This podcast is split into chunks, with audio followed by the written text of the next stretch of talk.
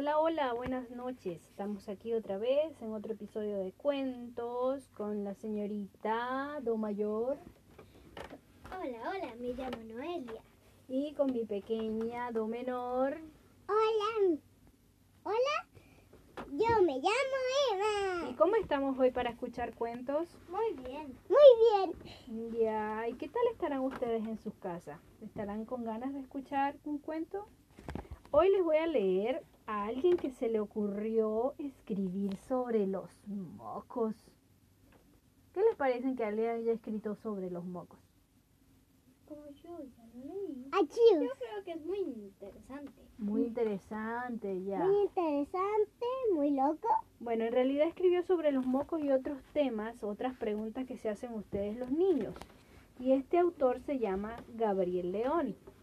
Y Gabriel hoy, León. sí, se llama Gabriel León. Como mi primo. Exacto, como el primo. Oh, ¿qué tal si mi primo hizo esto? No, este lo hizo otro Gabriel León.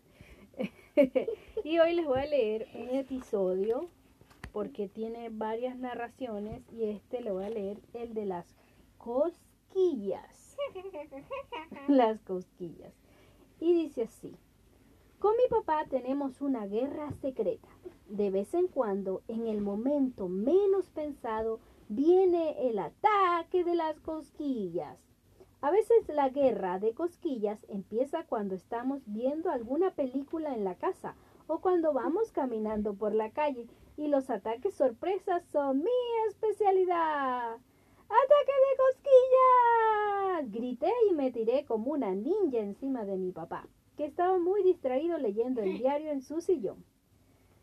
¡Grisky contraataca! gritó él y en una maniobra maestra me tomó de un brazo y me dejó doblada sobre la alfombra como un chanchito de tierra sin poder parar de reír. Me levanté roja, con el pelo todo revuelto, e inicié otro ataque. Pero él no se rindió, así que terminamos los dos en el suelo, ahogados con las carcajadas y pidiendo tregua. Papá, esto fue un empate, dije respirando apenas. ¿Qué? Ni hablar. Yo te hice muchas más cosquillas. Pero tú reíste mucho más. Mm, puede ser. ¿Y por qué nos reímos cuando nos hacen cosquillas? Buena pregunta, pequeña hiena, dijo y me indicó con el dedo el desorden que habíamos dejado. Ordenamos los cojines que habíamos que habían quedado tirados y nos sentamos en el sofá a hablar de las cosquillas. Los científicos que estudian el cerebro han descubierto cosas muy interesantes sobre las cosquillas. ¿Cómo qué? Hace mucho tiempo unos psicólogos descubrieron dos tipos distintos de cosquillas. A una le pusieron nímesis, que es la sensación que se produce, por ejemplo, cuando te rozan la piel con un pelo o cuando te pasas los dedos suavemente por la nuca. Sí, eso se siente raro. O, es, o sea, es rico, pero pica. Como, como que da brrr. Tal cual. De hecho, la nímesis no produce risa, sino una sensación agradable seguida por picor. Un insecto caminando sobre tu piel también la produce, y por eso el impulso es rascarse, lo que nos ayuda a liberarnos del, insecto. Pero eso no es lo que se siente en la guerra de cosquillas. Claro, ese es el segundo tipo de cosquillas que se llama gargalesis. ¿Garga qué? Gargalesis. Esa es la palabra griega para cosquillas. ¿Y por qué esa garga, como se diga, sí nos provoca ataque de risa? No está del todo claro. Lo que se sabe es que las cosquillas activan varias partes del cerebro. Científicos alemanes analizaron la respuesta cerebral de las personas cuando les contaban chistes y cuando les hacían cosquillas. ¿En serio hicieron eso? Sí, y descubrieron que en ambos casos se activa la misma zona del cerebro que está relacionada con la risa. Pero la risa de un chiste es diferente a la risa de las cosquillas. Yo me río recreos enteros con los chistes que me cuenta la Sophie, pero la risa de las cosquillas es rara. Después de un rato ya no se disfruta. Así es.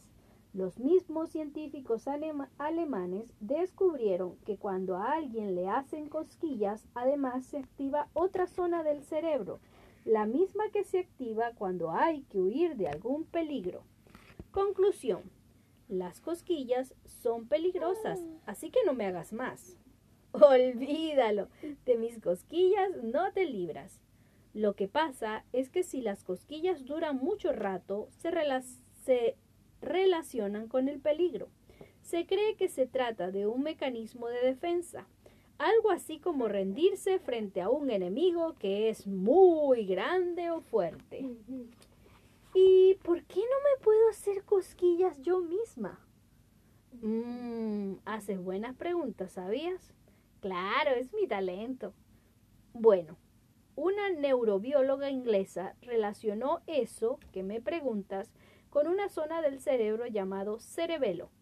La Miss Loreto dijo que el cerebelo tiene algo que ver con los movimientos del cuerpo o algo así. Exactamente.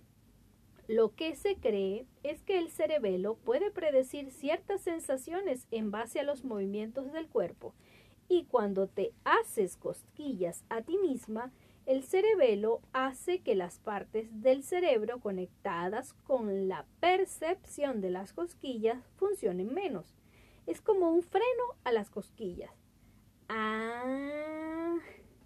Y tu cerebelo puede predecir un ataque de cosquillas. Dije pronunciando mi cara de sospecha y lanzándome sobre mi papá con mis diez dedos listos para la acción. Jamás permito que una guerra termine en empate. Y así se termina este capítulo sobre las cosquillas. Y qué interesante que a través de esta lectura aprendimos que hay dos tipos de cosquillas, la mimesis y la gargalesis. ¿Y ustedes les gustan los ataques de cosquillas? bueno, y así terminamos este libro que lo recomendamos porque es súper entretenido para, para grandes y chicos. Y así se van a enterar sobre cosas como piel de emoción. ¿Qué será eso?